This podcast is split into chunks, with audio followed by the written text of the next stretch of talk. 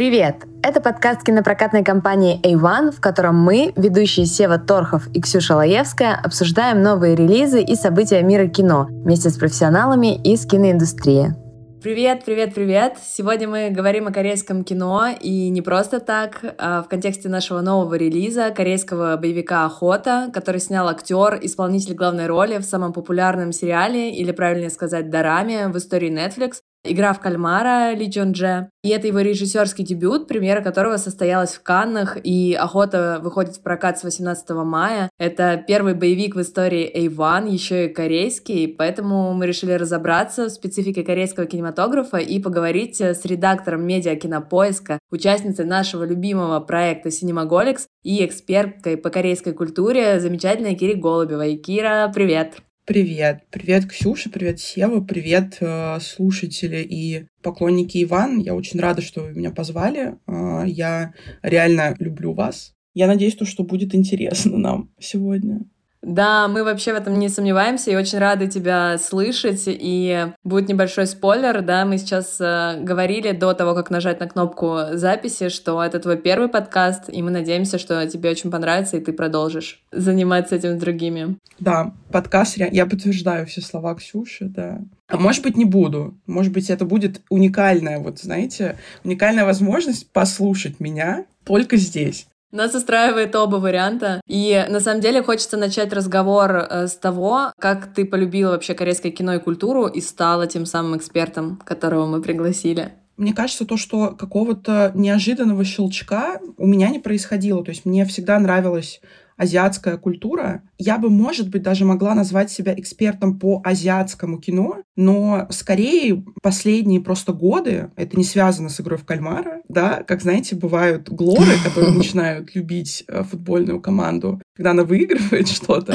Есть люди, которые начинают фанатеть от чего-то после того, как фильм там или сериал стал популярным. Мне нравится, вот если говорить в целом про Азию, их какая-то классная фокусировка на деталях, на том, что они очень классно смешивают разные жанры, и что в Корее и... Ну, мы сейчас Японию не берем, да, потому что, как бы, вот есть у нас подкаст про Корею, и почему, как бы, мне, мне нравится в целом корейское кино. В первую очередь, я обожаю, когда ты смотришь фильм, и он тебе кажется сначала, что это, например, драма, а потом происходит какой-то щелчок, и ты понимаешь, что, что это там детектив, а потом это комедия, и ты всегда находишься на таком, не то что в напряжении в плохом смысле, а в хорошем. То есть ты не знаешь, что ожидать от фильма. То есть даже если это, например, драма, и когда они, например, не уточняют, что это комедия, он все равно может оказаться комедией. И плюс мне нравится корейская, наверное, культура тем, что она не похожа на нашу, то есть она не похожа на американскую, она не похожа на европейскую, то есть это что-то совсем не похоже на нас. И вот когда это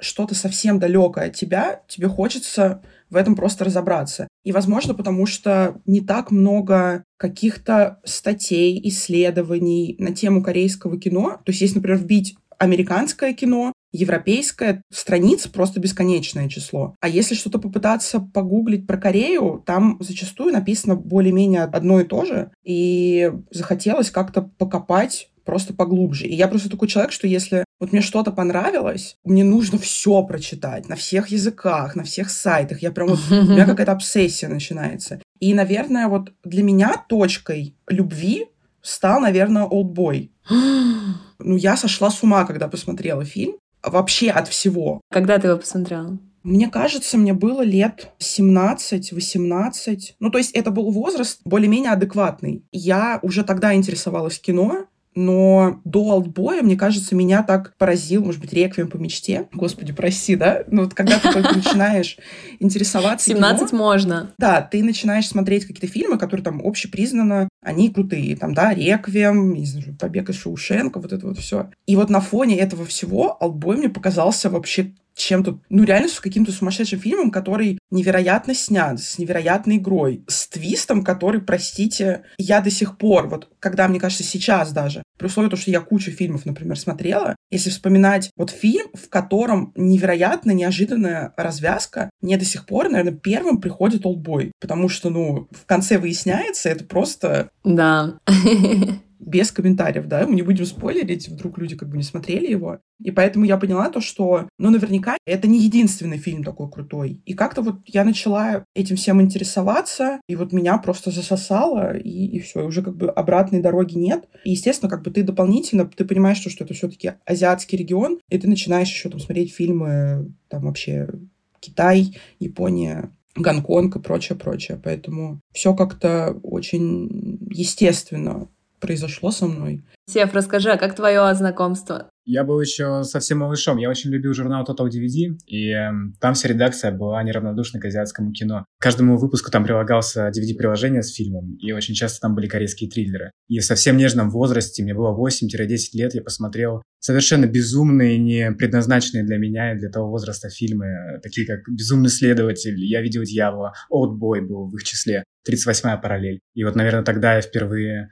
по-настоящему окунулся во взрослый корейский кинематограф. Но психика моя пошатнулась, конечно. Я смотрел это в тайне от родителей все.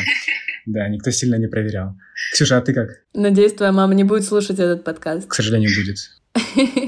Слушайте, ну я вот тот самый Глор, мне кажется, потому что на волне популярности «Паразитов» в повторный прокат в 2020 году вышел «Олдбой», и, собственно, я пошла на сеанс, и, разумеется, когда фильм закончился, ну, меня просто вжало в кресло, и я такая, что это было? Это просто великолепно, и я безумно счастлива, что я посмотрела это в кино. Потому что я не знаю, кому стоит сказать спасибо за это, за то, что возвращают в целом фильмы, какие-то культовые на экраны, но это было просто прекрасно, и я поняла, что корейский кинематограф — это тоже то направление, куда стоит смотреть, но, если честно, я очень мало фильмов посмотрела, очень мало корейского кино, мне кажется, в сравнении с вами, поэтому, поэтому я не эксперт я тоже относительный профан в корейском кино, и поэтому тем ценнее сейчас разговаривать с Кирой об этом всем. Я просто хотела сказать по поводу сюжета «Олдбоя». У меня были к нему большие вопросики. У меня вот именно к визуальному повествованию, к саундтреку, ко всему не было вообще никаких вопросов, но сюжет я такая, воу, вот это закрутили. Да, извиняюсь, Сев, какой у тебя был вопрос?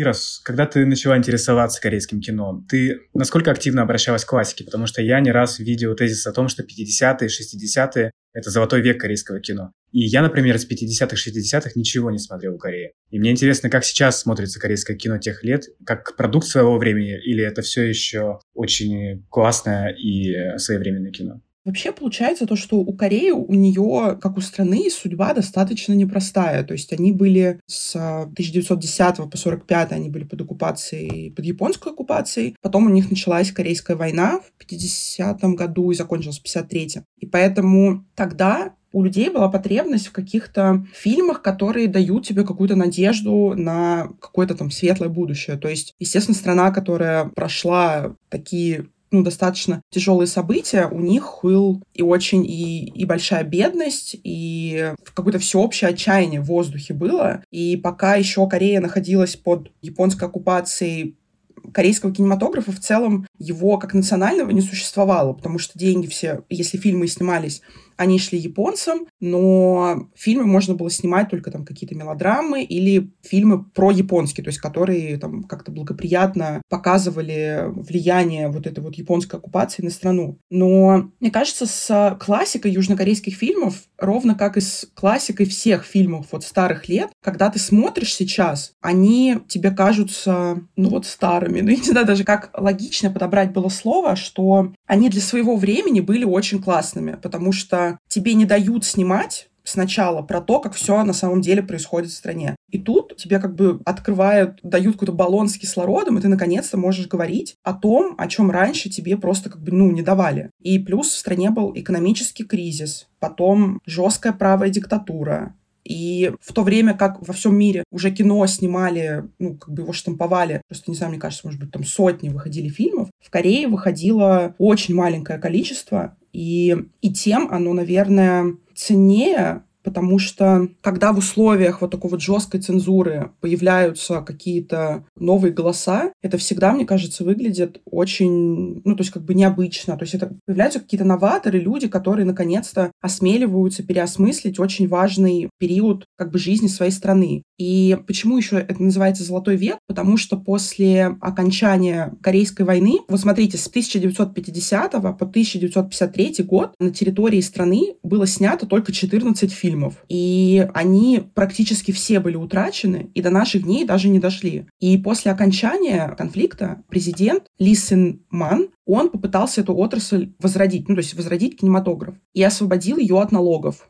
Это был 1953 год. И то есть эта мера достаточно необычная, но она, достал, она оказалась достаточно эффективной в сфере киноискусства, и кино начало как бы восстанавливаться. И благодаря тому, что государство очень было само заинтересовано в том, чтобы кино поднять на, ну, как бы на достойный уровень, а уже сотни фильмов начинали показывать, и плюс они были достаточно коммерчески успешными. Но в 50-х, 60-х годах доминировали достаточно однообразные картины. Это были такие мелодрамы. И вот я не знаю, например, есть две самые известные. То есть вряд ли многие люди, которые начинают знакомство с корейским кинематографом, они начинают знакомство с ними. Но, например, там есть два известных фильма. Это называется Чхун Хян, режиссера Лю Кюк Хвана, и Мадам Свобода. 56 года Хан Хюнг Мо, режиссера. Сейчас, если пересматривать эти фильмы, если ты знаешь как бы бэкграунд страны, то они, конечно, смотрятся очень круто. Потому что ты понимаешь, что, что вот не было ничего, и потом появилось это. И это, конечно, очень круто. И за счет того, что вот тогда снимали вот эти вот мелодрамы с каким-то налетом на хорошее будущее, это с тех лет, мне кажется, вот и до наших дней дошло, и многие фильмы взяли от 50-х, 60-х годов, ну, то есть как бы вдохновились ими, и многие темы, они перекликаются, там, я не знаю, в сегодняшнем кино, которое снимает, вот, например, в 22-23 году. Да, Кира, ты сказала, что с тех времен до сегодняшних дней некоторые аспекты корейского кино до сих пор являются актуальными для современного кино. А какие конкретно непоколебимые моменты до сих пор присутствуют в современном кино из того времени? Потому что мне казалось, что корейское кино переродилось в какой-то момент, сейчас это совершенно другая форма. Может, я ошибаюсь? Знаешь, вот мне кажется, как раз форма может быть и другая, но темы, они все равно как-то кочуют из года в год. То есть первое — это, как я говорила, про смешение жанров. Корейцы всегда любили смешивать разные жанры, у себя в фильмах. То есть, например, можно даже какие-то три примера вот привести. Например, есть фильм «Хороший, плохой, долбанутый». Ну, это такая русская, ну, его локализация. Это фильм режиссера Ким Джи Уна. Это такая комбинация вестерна, приключений и боевиков. Потом есть «Вторжение динозавра» Пон Джун Хо. То есть не самый, кстати, его популярный фильм, но тем не менее... Он, очень хороший. Да, но тем не менее он очень классный. И то есть он одновременно и фильм про каких-то монстров, это и драма, и комедия. То есть это вот, ну, может быть, кто не знает, то есть это история такой одной семьи, чью дочку похищает такой гигантский монстр, а он появляется из-за того, что во время утилизации формальдегида, кажется, с американской военной базы в реку Хан выливается огромное количество токсичных веществ. И как бы вот этот монстр, он как бы зарождается. И этот фильм был супер популярный, когда он вышел. Его посмотрело, я не помню точно количество людей, но это было там больше четверти населения страны. Или там фильм «Дрянная девчонка», который там и драма, и комедия, и мелодрама. То есть это, возможно, не темы, но вот эта вот жанровая солянка, она как-то у корейцев всегда очень классно проявлялась. Плюс, несмотря на то, что у Кореи произошел очень как бы скачок от просто аграрной страны до страны, у которой супер классная экономика, разрыв между богатыми и бедными, он колоссальный. И он растет до сих пор. И в стране, несмотря на то, что кажется, что это там супер процветающая страна, там на фоне даже их соседа, да, Северной Кореи, проблем у них действительно много. Это и там и безработица, и суицид. И поэтому эти проблемы, они как бы преследуют все равно страну на протяжении многих лет. И, соответственно, это всегда находит свое отражение вот в фильмах, которые выходят и которые там и в 80-х выходили, и которые выходят сейчас. И поэтому, мне кажется, вот в целом классовое различие и желание, чтобы, короче, у людей была надежда вот на что-то хорошее. И очевидно то, что вот страна, которая пережила столько ужасов, у них есть и проблемы, и потребность в чем-то чем-то светлом, то есть они хотят как бы увидеть какой-то свет в конце тоннеля. И я в том году брала интервью у Пак Чханука перед тем, как решение уйти у нас выходило. Я как раз тоже вот у него спросила по поводу того, вот как ему кажется, как корейский кинематограф вообще изменился он в целом как бы говорит то же самое, то, что мы пережили очень много исторических событий, на нас повлияло очень много стран, то есть как бы и Китай, и Япония, и Корея, она в целом она всегда была открыта для внешнего как бы воздействия и влияния. То есть американская культура тоже большое влияние оказала на культуру и кино. И поэтому я думаю то, что все время, то есть вот если мы берем от 50-е года, когда кинематограф начал расцветать, до сегодняшнего времени, одна из главных тем — это, правда, вот социальное расслоение раз. Я думаю, все равно безработица. И это, конечно, не тема, но это не романтизация насилия, да, наверное, некорректно будет сказать, но яркое изображение этого насилия в кино, которое ну вот, скорее всего, я думаю, началось как раз с Олдбоя. Я думаю, вот эти вот основные темы, они как раз, их часто можно увидеть и в ну, там, возьмем «Паразиты», да, просто это самый оптимальный пример, потому что его, мне кажется, ну, большинство людей видело. Или там даже та же самая игра в кальмара. Почему она стала супер крутой? Потому что в одном сериале соединилось абсолютно вот все, что только можно было. То есть социальное расслоение, бедность населения, плюс в, в сериале говорится там о забастовке. Забастовок тоже в Корее было очень много даже вот та же самая охота, о которой, ну, наверное, мы попозже поговорим, которую вот вы выпускаете, угу. там же тоже события происходят в 80-х годах, как раз когда в стране была военная диктатура. И фильм, он как бы не основан на реальных событиях, но он их как бы вплетает очень органично в сюжет. И вот как бы игра в кальмара, она объединила все темы, мне кажется, которые корейский кинематограф когда-либо поднимал, и поэтому она стала типа такой крутой. И «Паразиты» по настроению, они похожи тоже на игру в кальмара, потому что там тоже об этом же и говорится. То есть про бедность, про расслоение и такая же жанровая солянка и мешанина в фильме происходит. Которая, кстати, когда спрашивали, по-моему, Пон Джун Хо, как ему там пришла в голову идея вот сделать фильм там из драмы в триллер, он говорит то, что у него вообще не было даже в голове таких мыслей, то есть соединить этот фильм. То есть он просто снимал, потому что это для него супер естественно. И то есть забавно, что, мне кажется, многие даже корейские режиссеры, они, возможно, даже не задумываются над тем, что они делают что-то эдакое. Они просто снимают, потому что они так вот как-то чувствуют. А мне кажется, возможно, это из-за того, что Корея очень долго была как-то жанрово отрешена. То есть они постоянно адаптировали успешные жанры под себя, но не имели какого-то ультимативного своего уникального жанра. То есть у Америки были вестерны, у Китая боевики с боевыми искусствами, у Франции, допустим, мелодрамы с душевными метаниями. А какой-то визитной карточки в виде жанра у Кореи очень долго не было. И мне кажется, вот сейчас это как раз тот момент, когда это начинает... Тот же корейский триллер, это mm-hmm. отдельный жанр, как по мне. Он абсолютно его сложно сравнить с обычным э, дефолтным триллером. Это совершенно другая органика и динамика. Вот, а я еще, кстати, читал исследование о том, что средний возраст китайского, э, корейского зрителя на 10 лет старше американского. И может еще с этим связано спрос на что-то более радикальное, необычное, противоречивое. Потому что мы часто слышим о китайских блокбастерах, снятых за бешеные деньги, но до нас доходят обычно классные корейские эффектные триллеры, которые вызывают совершенно разный спектр эмоций. И многие как раз обращаются к корейскому кино, чтобы как окатить себя холодной водой на фоне всех этих штампованных фильмов.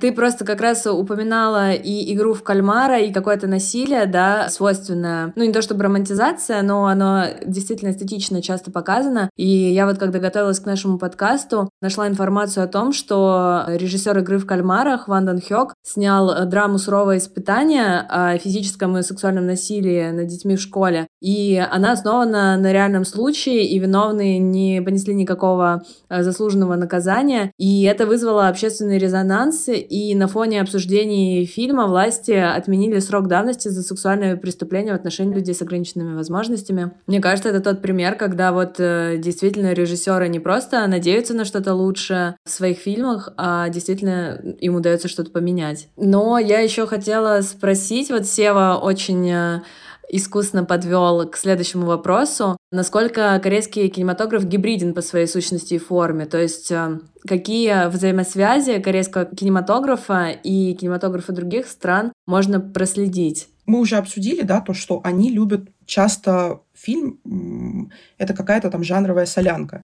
И поэтому, я думаю, корейский кинематограф, он как раз супер гибриден, потому что у них, во-первых, как бы мы понимаем то, что конкуренция с Америкой, она все равно бешеная. И конкуренция с какими-то там авторскими европейскими фильмами тоже. И поэтому корейцам им нужно снимать что-то такое, чтобы зрители оставались довольны. То есть не только корейцы, но и как-то выходить на, на мировой уровень. И поэтому в этом, наверное, и их тоже очень классная черта национального кинематографа. То, что у них получилась вот уникальная вещь. Они взяли что-то из Америки, что-то из авторского европейского кино, переложили это на свою культуру, на свой лад, и у них получилось вроде бы как бы и похожее на что-то, но в то же время ты понимаешь, что, что это вот это корейский фильм. То есть ты смотришь, и ты понимаешь, что, что, блин, вот это похоже на какой-то американский блокбастер, или там, я не знаю, воспоминания об убийстве похожи там, возможно, на «Зодиак» Финчера. Он похож на какие-то там детективы, которые в Америке выходили. Но ты все равно ты смотришь, ты понимаешь, что, что это, простите за слово, вайб идет именно национального корейского кинематографа. И поэтому, я думаю, это еще одна из главных причин, почему корейское кино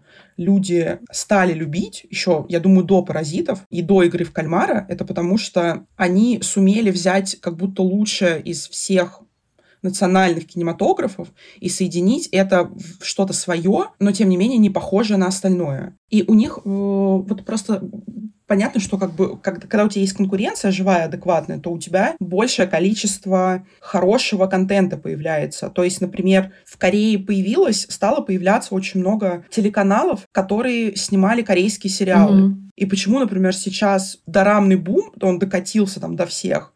Потому что у них был супер началась жесткая конкуренция, и студии должны были конкурировать между собой и делать лучшие сериалы. И, соответственно, как бы режиссеры тоже многие кто, например, не авторские, они снимали фильм, чтобы показать то, что они тоже могут. И они конкурировали, у них еще хуже получалось. То есть, как бы, они мало того, что конкурировали внутри страны, им еще нужно было конкурировать с американскими и европейскими фильмами. А вот что касается симбиоза массового корейского и авторского корейского, как это уживается под одним небом? я сама для себя не могу как бы определить, что есть как бы массовое кино корейское и авторское, потому что... Вот, у меня да. тоже. Вот потому что китайский блокбастер легко представить, да, они да. выходят один, один за другим.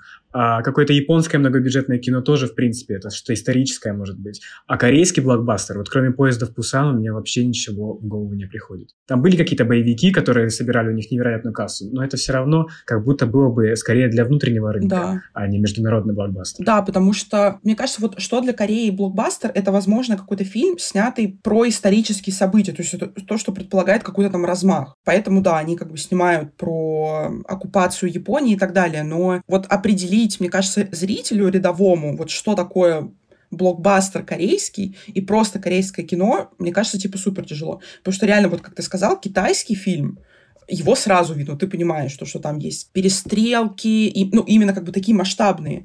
То есть Корея как-то снимала такой фильм, он назывался «Космические чистильщики». И еще у них выходил «Море спокойствия», это как бы сериал. То есть это фильм и сериал про космос. То есть как будто, когда ты говоришь фильм про космос, тебе кажется, что это как будто бы блокбастер. Ну, потому что это что-то прям такое, требующее больших ресурсов, большого бюджета и так далее. Но когда ты его смотришь, у тебя нет этого ощущения блокбастера. Поэтому я, честно, я думаю, это что-то вот одно из другого вытекающее. То есть это корейский кинематограф, это смесь блин, жанровая и смесь авторского и как бы мейнстримного кино. То есть, я не знаю, «Алтбой», может, это блокбастер, по сути. Ну, то есть, это, это огромный фильм, мейнстримный. Ну, мне кажется, он невольно стал блокбастером, да, пока да. шел по своему фестивальному пути. Мне кажется, изначально это максимально авторский фильм, который мог снять только Пак Чен Уг. Мы говорили про золотой век корейского кино, который там 50-е, 60-е. Ну, например, одним из самых вообще крутых фильмов, которые когда-либо были сняты в в Корее. Он был снят в 1926 году.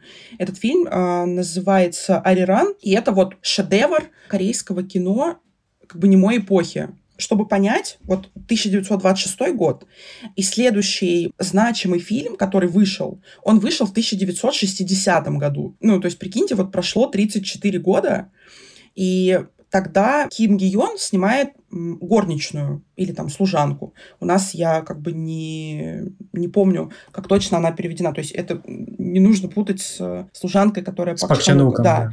И вот фильм, который был снят в 60-м году, он стал референсом и в том числе там и для паразитов. И следующий как бы виток, как бы следующий год, когда появлялся опять какой-то крутой фильм, это 92 год. То есть вот с 1926 по 1992, вот если выделять какие-то фильмы, которые были не то что революционными, но очень значимыми, то есть мы два сейчас выделяем. Понятно, что их было как бы больше, но если взять, вот представьте какой-нибудь европейский или американский кинематограф, сколько фильмов вот за это время сняли они. Ну, там просто будут тысячи, наверное, ну, как мне кажется, да. И поэтому, если говорить про корейскую новую волну и про 90-х, я могу просто вот, например, вспомнить фильм, он называется «История о жизни в браке» или «Брачная история». Это фильм 92 -го года. В 1988 году в Корее сняли ограничения на прокат зарубежных фильмов. То есть до этого они были ограничены. Ну, то есть как бы чтобы больше выходило корейских фильмов, естественно, нужно было запретить, чтобы выходило много зарубежных фильмов. Знакомая история. Да, да, жиза реально, вот. И поэтому м- зрители как бы стали охотнее идти на голливудские фильмы. И то есть опять в корейской индустрии начался кризис. То есть вот там просто кризис за кризисом. Какая-то революция за революцией, война за войной. Ну то есть и поэтому и только в 93 году на долю, мне кажется, вообще всего корейского кино приходилось около 15% рынка. То есть это был вообще самый низкий показатель с 50-х годов. И вот те, кто спасли не только индустрию, но и страну, это были вот эти вот чебали, крупные вот эти бизнес-конгломераты, которые помогли стране подняться и в экономическом плане, и в, соответственно, как бы и кино у них стало развиваться круче. И поэтому, может быть, вот с этого фильма мы и можем начать, вот если нам важно вот представить, что нам важно понять, с какого фильма начался вот этот вот щелчок возрождения корейской новой волны, вот я бы, например, назвала «Брачную историю» Ким И Сока, режиссера корейского, потому что он был достаточно важным, потому что он был создан видеоподразделением Samsung. И он был вообще, он оказался самым-самым кассовым южнокорейским фильмом, когда он вышел там в 1992 году. И за период с 1090 по 95 он был там одним из самых посещаемых еще фильмов, потому что у него был очень классный сюжет на самом деле, потому что там пара отправляется в медовый месяц, и когда они возвращаются после него, оказывается то, что они не так уж классно подходят друг другу. И поэтому там очень такая сильная, классная главная героиня, которая пытается быть самостоятельной выходит как-то из тени своего мужа. И поэтому это был на то время еще супер важный фильм, который критиковал как бы институт браков ну, в Южной Корее, потому что это достаточно все равно патриархальная страна, консервативная такая.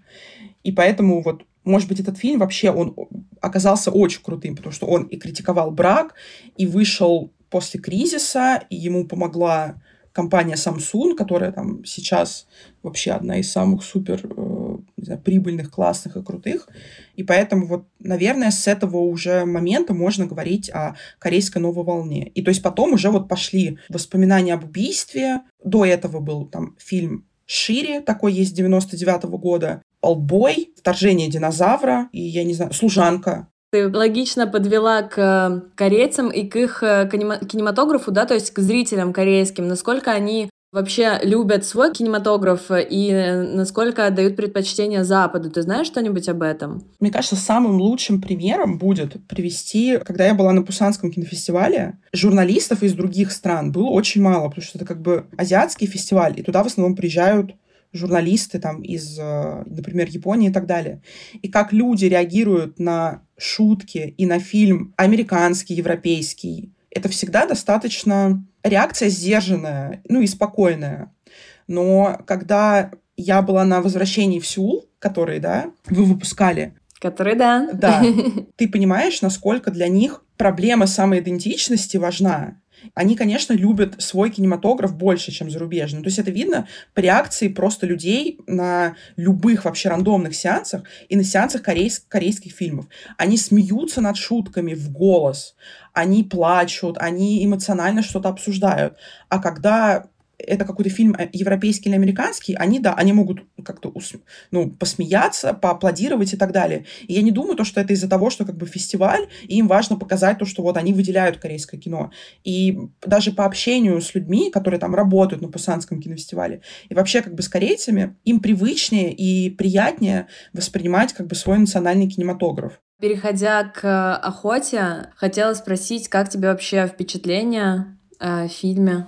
Мне понравился, потому что, наверное, если бы мне не сказали, что это дебютный фильм, да. я бы, возможно, и не догадалась, угу. правда. Ли Джон Дже, актера, который снимался в игре в кальмара, я бы реально, мне кажется, и не догадалась, потому что это выглядит как, ну, достаточно хороший, типичный шпионский триллер, где куча каких-то запутанных параллельных линий историй, где людей как бы натравливают друг на друга, чтобы они подозревали, искали крота в своей команде. Там есть погони, перестрелки, неожиданный финал, несколько твистов, ну как три-четыре, я уже не помню, сколько я насчитала. Ну, то есть, как бы финал неожиданный абсолютно.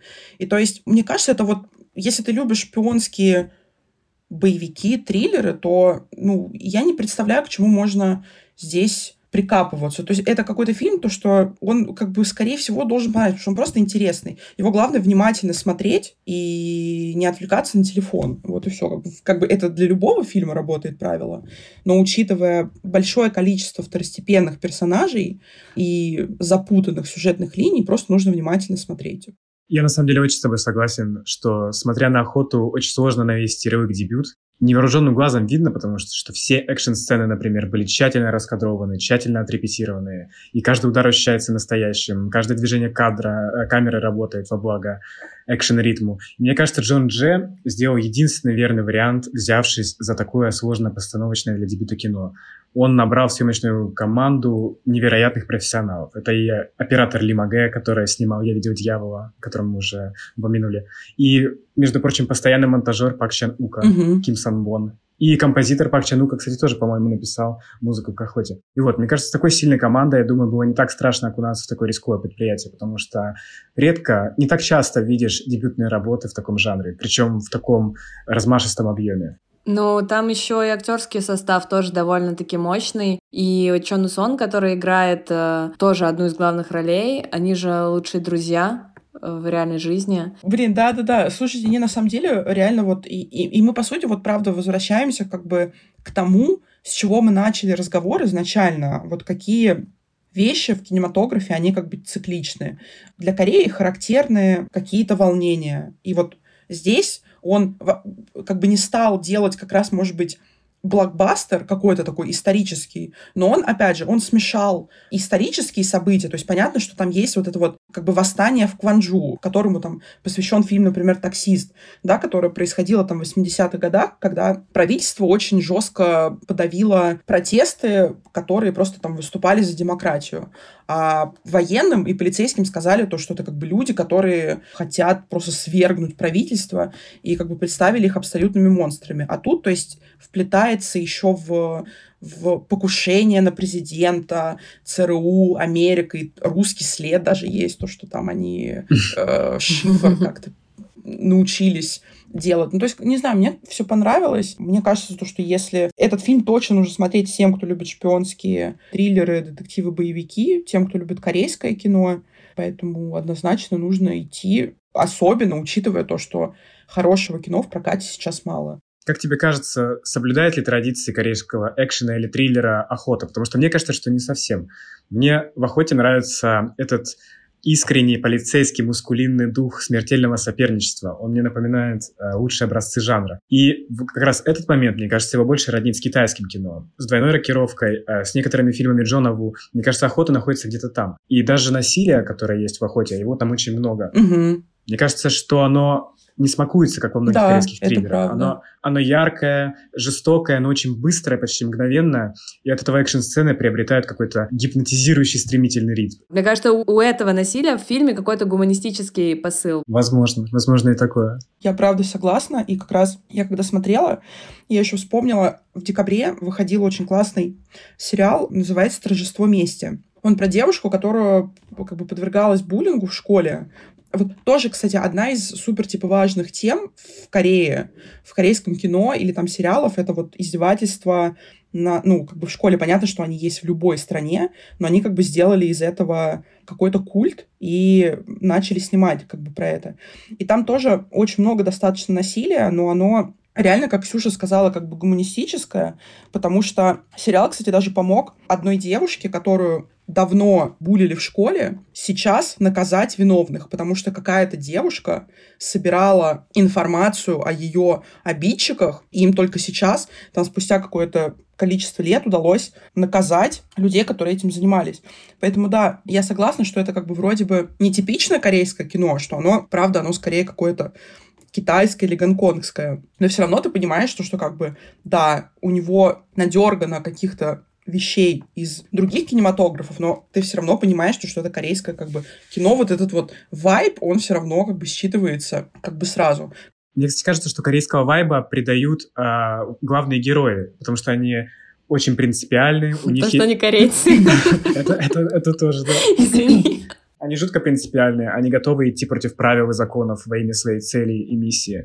И мне кажется, вот это вот такое какое-то чувство справедливости mm-hmm. в этом фильме, оно тоже какое-то такое из корейской органики немного. Да, ну потому что оно у них, да, естественно, как бы обостренное, поэтому они прям такие вот за, за правду. Ну и мне кажется, что корейскость этому экшену еще придает э, исторический контекст, потому что, ну, видно, что это травма, да, и, наверное, не, не просто так это можно было сделать обычным боевиком. Вот да, на самом деле это во многом рефлексивное кино, потому что Ли Джон Дже в одном из интервью рассказывал, что протесты 80-х годов не прошли для него мимо в свое время. Он на тот момент был еще совсем юным и очень близко к сердцу воспринимал то, что происходит в его стране, и даже сам участвовал, так что для него было очень важно как-то ярко и четко отобразить то, что происходило буквально на его глазах. Ну, и это чувствуется, в принципе. Мне кажется, каждый раз, когда люди, режиссеры там, или актеры снимают или снимаются в фильмах каким-то событиям, которые там лично для них важны, это вот, ну, невозможно не считать. Поэтому, как бы, да, и этим тоже фильм очень... Ты видишь то, что он сделан, типа, супер э, любовью, вовлеченности, и как бы он и, и, и режиссер, и, и сыграл главную роль. я думаю, не из-за того, что и сценарий написал да, сам. То есть как Четыре бы... года. Четыре года он переписывал Да, сценарий. он же там его добавлял, что-то как-то переделывал, но что это как бы было сделано не из-за того, что там, знаете, там, я люблю себя, да, поэтому я его и срежиссирую, и, и как бы и, и снимусь там, а просто потому что вот для него было супер важно как бы рассказать эту историю и себя в эту историю как-то вплести очень органично, и у него, мне кажется, все хорошо получилось. Поэтому если, если у, у него такие дебюты, то, наверное, у него есть какое-то классное будущее режиссерское. Кстати, любопытный факт. Пон Джун Хо был сценарным репетитором Ли Джон Дже, когда он переписывал фильм. Так что его влияние тоже есть. Круто. Спасибо. А я просто хотела на правах э, не человека, который работает над фильмом, как обычного зрителя, сказать, что это действительно чувствуется, что он не самолюбуется собой в фильме, а просто рассказывает историю, во-первых, а во-вторых, мне бы очень хотелось похвалить, восхититься работой художников, потому что это всегда мой любимый департамент в кино. Постановщики, художники по костюмам. Я всегда искренне восхищаюсь тем, как это сделано, и тем, кстати, как покрашен фильм. Он действительно очень эстетически привлекательный. Вот, погружающий в эпоху, что, ну, во всяком случае, для меня часто важно. Да, я согласна со всем. Мы с вами довольно много внимания уделили корейскому кино, классно поговорили, и хочется в завершение, наверное, посоветовать э, и предложить фильмы, с каких вообще корейских фильмов стоит начать э, просмотр тем, кто, может быть, э, еще с ними недостаточно знаком, что бы вы порекомендовали, кроме «Олдбоя»? Я думала, на самом деле, над этим вопросом, потому что вот тут мы берем тех, кто уже знаком или нет. То есть все равно, я думаю, многие олдбой все равно не смотрели.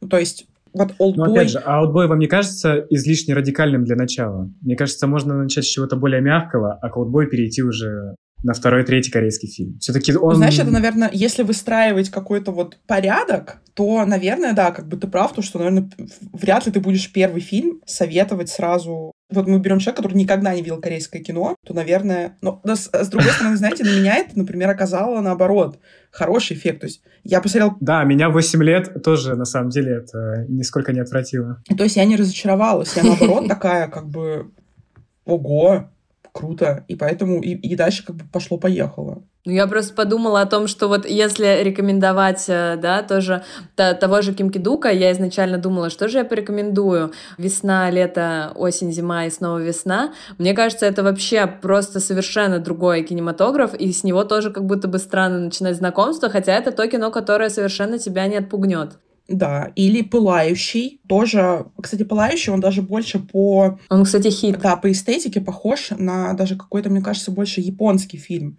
Потому что он вообще супер размеренный, там ничего не происходит. Но я всегда, на самом деле, «Пылающего», я вообще всегда советую смотреть все фильмы Ли Чандона. Вот абсолютно взять его фильмографию и поэзия, «Мятная конфета», «Пылающий», я прям вообще обожаю его. И, наверное, он мой любимый режиссер. У него как раз очень классные такие хорошие фильмы, а, без какого-то надрыва, без... Они как бы корейские, но в то же время они достаточно спокойные. И есть еще один фильм, называется «Калибри». Фильм режиссер Ки, Ким Бора.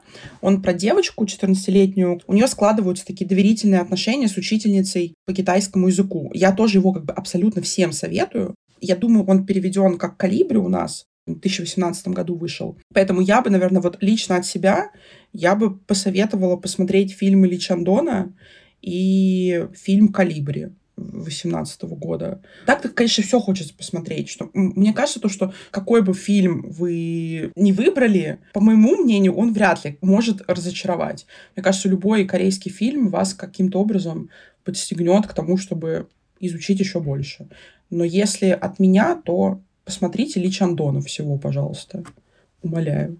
Ну, я бы для входа э, порекомендовал более мейнстримные штуки. Мне кажется, «Воспоминания об убийстве» — идеальный фильм для того, чтобы вот так вот взять и с удовольствием посмотреть без всяких э, американе и корейское кино. Тем более оно очень сильно вдохновлено американским кинематографом, потому что Пон Джун Хо очень серьезный синефил. И, наверное, объединенную зону безопасности mm-hmm. я бы порекомендовал. Потому что, мне кажется, мало в каких корейских фильмах есть столько сердца современных. И его, несмотря на то, что снял Пак Чен Ук, он такой душевный, э, чертовски грустный, но при этом навсегда э, как-то застревающий внутри. И, несмотря на это, очень противоречивый, и все равно там э, такое корейское построение сюжета есть, и корейская органика очень чувствуется, поэтому «Объединенная зона безопасности» я всем очень рекомендую. А, еще решение уйти. Но Ксюша ненавидит этот фильм, поэтому... Это... Почему мне об этом не было сказано А? Почему? Да, я ждал момента. поэтому. Я ждал момента, чтобы это сказать. «Решение уйти» — восхитительный фильм, один из лучших фильмов прошлого года. Да, я согласна. Но, к сожалению, не для Ксюши. Да, и, к сожалению, не для Академии. Я его не ненавижу. Оскара, которая не включила его в лучшие иностранные. Его то, что не номинировали, это преступление против кинематографа. Мне кажется, Пак Чан Ук снял лучший фильм современного отбоя, как по мне. Вот. Если что, я не прикладывала к этому руку, но просто я, я зачем-то сравнила этот фильм с «Олдбоем», этого не нужно было делать, и, естественно, в общем, в моем каком-то внутреннем рейтинге решение уйти проиграла. Mm-hmm. Ну, а я от себя, конечно же, посоветую вам смотреть фильм «Охота» Ли Джун Дже, который выйдет 18 мая в кинотеатрах. Спасибо большое, Кира, что пришла и поговорила с нами. Было классно. Спасибо, Кира. Блин, да не за что. Спасибо, ребята, вам, что пригласили и вовремя останавливали меня. Спасибо большое, слушатели, что были с нами. Пишите свои комментарии, ставьте оценочки, нам это важно по-прежнему. Вот, и до новых встреч в кино. Пока. Пока.